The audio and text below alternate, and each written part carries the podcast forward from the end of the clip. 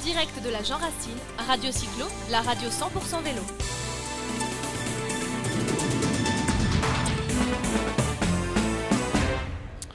Voilà, on se retrouve début d'après-midi. Euh, Nous sommes toujours sur le plateau de Radio Cyclo avec euh, Arnaud qui m'accompagne. Euh, Arnaud, donc l'animateur, créateur de Radio Cyclo, euh, mais surtout compétiteur, grand cycliste. Il est allé faire, il est allé se chauffer, hein, il est allé faire euh, le circuit de 85 km. Il nous en parlera tout à l'heure. On l'a eu en live euh, en fin de, matinée ou euh, vers midi. Et puis on a le plaisir d'accueillir Isabelle Gauthieron. Bonjour Isabelle. Bonjour. Alors Isabelle, c'est la- déjà la régionale de l'étape, elle habite pas loin. Elle habite euh, dans la haute vallée de Chevreuse. C'est ça, dans un haut lieu du, du vélo, car j'habite en haut des 17 tournants. D'accord. Que nous faisons régulièrement en voiture. Non. aussi. Donc Isabelle est la, la DTN, la directrice technique nationale de la Fédération française de cyclotourisme FF Vélo.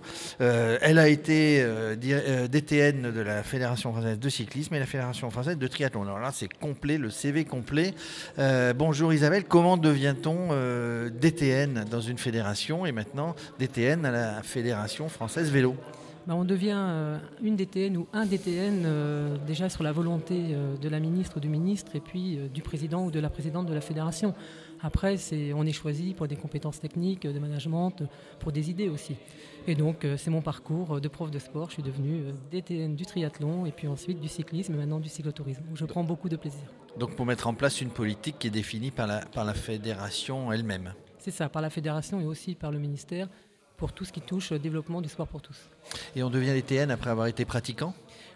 Pas forcément. Euh, moi, c'est mon cas. J'ai été une pratiquante euh, dès l'âge de 13 ans. Euh, J'ai fait de la compétition et je me retrouve maintenant à faire du, du- du loisir avec beaucoup de plaisir et d'envie. Donc deux compétiteurs face à face, Arnaud Manzanini, Isabelle.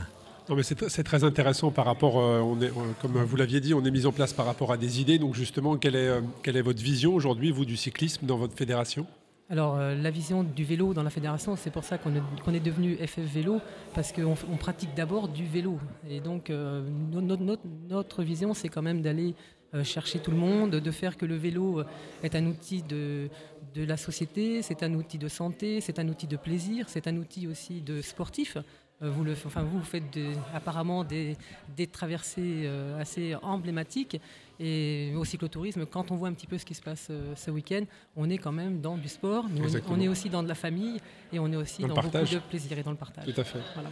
Tout à fait. Et euh, vous avez euh, énormément, énormément d'épreuves tout au long de l'année. Est-ce que vous avez euh, un chiffre précis à nous donner sur le nombre d'épreuves que vous encadrez? Alors on a à peu près 4500 randonnées. Ça va de la randonnée quotidienne euh, qui est organisée ou le dimanche ou le jeudi ou le mercredi jusqu'à euh, une randonnée comme, comme celle-ci ou la semaine euh, qui va se dérouler cette année à Cognac. Alors 100 120 000 adhérents quand même à la, à la, à la Fédé, hein, c'est ça? C'est ça, oui, 120 000. Et dedans, on ne compte pas euh, le, le fait que euh, sur les randonnées de VTT, on a 80% de personnes qui n'ont pas de licence. Donc euh, vous imaginez si ces gens-là ils prenaient une licence et sur la route on est à peu près à 50%. Et c'est un chiffre qui, euh, qui est en tendance euh, plutôt à croître ou à se stabiliser Parce qu'aujourd'hui, comme vous Mm. l'aviez dit, le, le- le vélo euh, est en pleine euh, explosion. De plus en plus de personnes font du vélo, que ce soit pour au travail ou juste pour justement se divertir. Et, et comment ça se concrétise en termes de chiffres euh, dans une fédération? Alors aujourd'hui, on peut dire qu'on est en baisse des licenciés, mais c'est un peu ce qui se passe pour toutes les fédérations. On est en baisse, mais cette année, on, a une, on sent que la baisse commence à se réduire. Mais euh, c'est compliqué, c'est très compliqué euh, de faire du vélo parce que du vélo on peut en faire tout seul, on n'a pas besoin d'avoir une licence. Euh, et par conséquent, pour arriver à fidéliser les gens chez nous, c'est uniquement par le service. Donc euh, il faut qu'on leur montre que la fédération, c'est euh, une fédération qui leur apporte un service avec des partenaires, avec des formations, avec de l'accompagnement, avec euh, des conseillers techniques. Voilà, donc on essaye de le développer parce qu'on sait qu'il y a un, enjeu et aujourd'hui on se retrouve aussi dans de la concurrence avec la FFC, l'UFOLEP et la FSGT. En quoi consiste le travail de tous les jours d'un ou d'une DTN Alors c'est très variable. Euh, Le ou la DTN, euh, on va dire que le travail est différent si on est dans une grande fédération avec euh, des cadres techniques de 40 ou 50 cadres techniques et d'une fédération comme la mienne aujourd'hui où je suis seul avec deux cadres techniques pour 120 000 personnes. Donc le quotidien, c'est de répondre aux attentes des, clubs. Ils ont besoin des fois de renseignements et d'accompagnement. C'est faire de la formation, c'est d'accompagner tous les projets de la fédération. Et c'est un travail où je sors beaucoup de chez moi, beaucoup de, beaucoup de la région. Et voilà, c'est très très prenant, mais c'est passionnant. Vous visitez les clubs régulièrement, vous allez en région Alors je vais en région régulièrement pour les aider. Les visiter, ben, les clubs, euh, quand ils nous demandent, on vient, mais c'est surtout des renseignements écrits ou téléphoniques. Et, aujourd'hui, comment est-ce que. J'imagine que vous avez un plan d'action euh, certainement à l'année, puisque comme vous avez euh, quasiment 5000 épreuves, aujourd'hui vous êtes déjà, j'imagine, dans la préparation de l'année prochaine pour vous, dans les actions qui vont être menées l'année prochaine? Alors là, on a quand même des élus c'est des bénévoles qui sont très très actifs. Donc euh, eux, on va dire, ils prennent les projets, ils les poussent et nous, on les accompagne pour tout ce qui est euh, réglementaire, technique, euh, accompagnement réglementaire, j'ai déjà dit, technique, tout ce qui est aussi comme avec le, service com, par exemple, cette année, le grand dossier, c'est la SNEJ. La SNEJ, c'est une semaine réservée pour les jeunes. Ça a lieu début juillet et il y a 800 gamins qui viennent en centre de vacances. Donc vous voyez, tous les et ça, c'est le rôle de la DTN euh, aujourd'hui de le prendre. Donc on accompagne aussi euh, Semaine fédérale. Donc là, on met en place, euh, le rôle de la DTN, c'est de mettre en place des activités pour les jeunes, pour les handicapés, et aider le, comment, les, personnes et les bénévoles qui, qui, qui, sont là quand ils ont besoin d'un renseignement ou, d'un conseil. Et il y a une vraie tendance aujourd'hui, on parle beaucoup des, des, femmes dans le, dans le vélo. Est-ce que vous avez un impact, vous, au niveau de votre fédération? Comment est-ce que ça peut se répartir? Alors oui, nous on a à peu près 18% de femmes au sein de la fédération, ce qui est quand même très très important parce qu'au cyclisme, je crois qu'ils en ont 10, à 11% oui, c'est ça, on est plus vers les 12%. Voilà, donc euh, on est quand même pas mal. Euh. Alors après, on a aussi, euh, on a aussi des femmes qui ont un certain âge. Donc la moyenne d'âge au cyclotourisme, c'est 62 ans. et les femmes, souvent, elles se mettent à faire du vélo quand elles arrivent à la retraite. On a interviewé tout à l'heure une femme, Monique, du club cyclotourisme de Morpa, 89 ans. Ah qui s'est lancé euh, cet après-midi, je crois, sur le circuit de 40 km, qui avait fait 80 km la semaine dernière. Donc c'est fantastique, c'est fabuleux. Je voulais vous poser une question, parce que bon, vous êtes euh, en, relation certainement avec les sportifs et les fédérations de, de sport de haut niveau. Est-ce que euh, vous êtes en relation avec le comité olympique, le comité d'organisation olympique des Jeux olympiques de Paris 2024 Parce que je sais qu'ils veulent, ils veulent créer un lien avec le, sport pour tous, on va dire. Hein. donc la relation entre les Jeux Olympiques, le sport de haut niveau et les sports pour tous. Est-ce qu'il y, a une relation avec, euh, avec eux? Ah, Ou est-ce que vous aimeriez qu'il y ait une relation s'il n'y en a pas? Alors moi je viens du monde olympique, hein. j'ai fait les Jeux une fois et comme athlète et plusieurs fois en tant que cadre technique. Euh, non, il n'y a pas. Aujourd'hui, on n'a pas été approché par le COJO Paris 2024 pour mettre en place un programme pour le sport pour, tous. On va dire que euh, les relations entre les fédés olympiques et les fédés non olympiques sont quand même très très dures à mettre en place. Parce que j'avais cru comprendre qu'il y avait une madame, on va dire madame euh, sport pour tous et relations liens au niveau, des, au niveau du, comité d'organisation. Donc euh, voilà, c'est pour ça que je vous posais la question. Ça n'était pas une question piège. Hein. Non, non, mais si vous avez son nom, vous pouvez me le donner avec grand plaisir. on, le trouve, on le trouve sur Internet. Mais voilà, je pense que, je pense que l'occasion et, l'organisation des Jeux Olympiques à Paris aurait été l'occasion de, de, de, faire le lien avec, mm. le, avec le sport pour tous et le vélo qui est le sport roi pour tous, on va dire. Alors nous, on va faire. Euh, on l'a déjà fait en 2004 avec euh, une, randonnée qui a fait Paris-Athènes pour euh, aller aux Jeux paralympiques. En 2008, il y a eu une randonnée Paris, Paris-Pékin. Donc c'est une randonnée qui a duré quasiment six mois.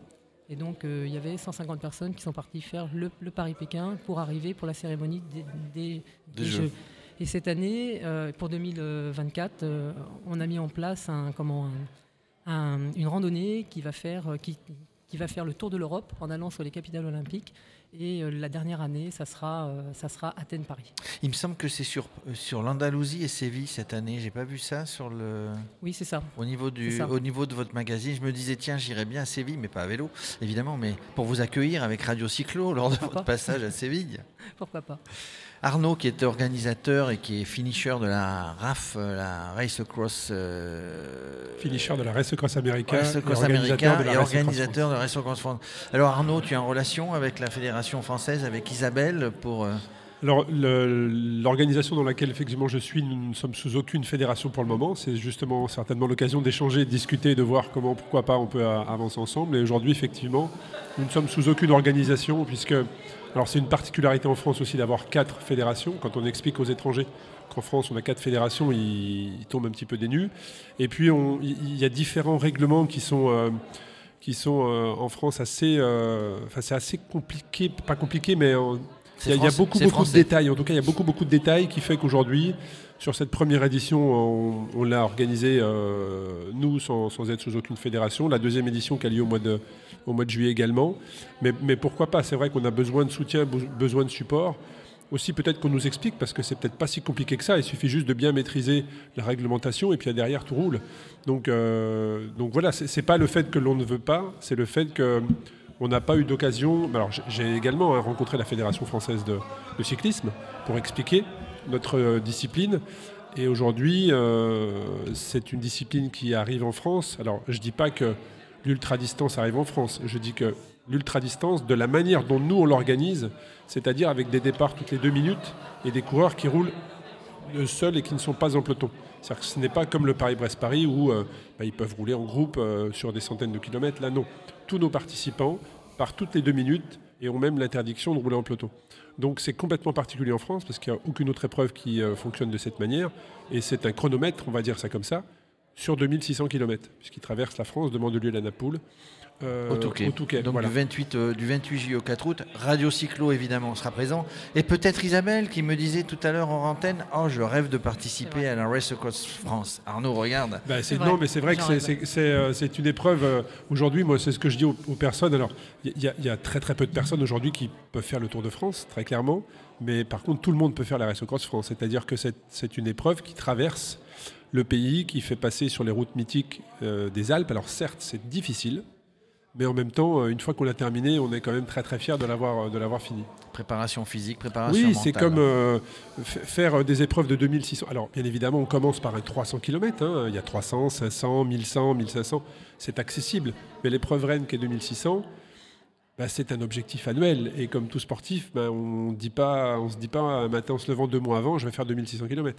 C'est un objectif qui a au moins, je pense, 12 mois, 12 à 18 mois de préparation pour constituer son équipe et arriver le plus fort possible.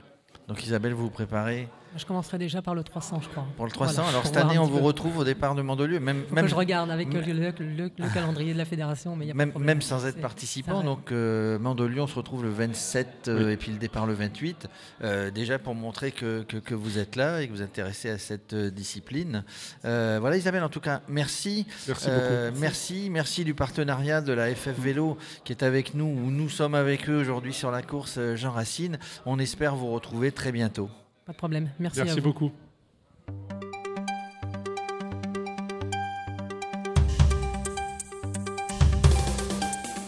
En direct de la Jean Racine, Radio Cyclo, la radio 100% vélo.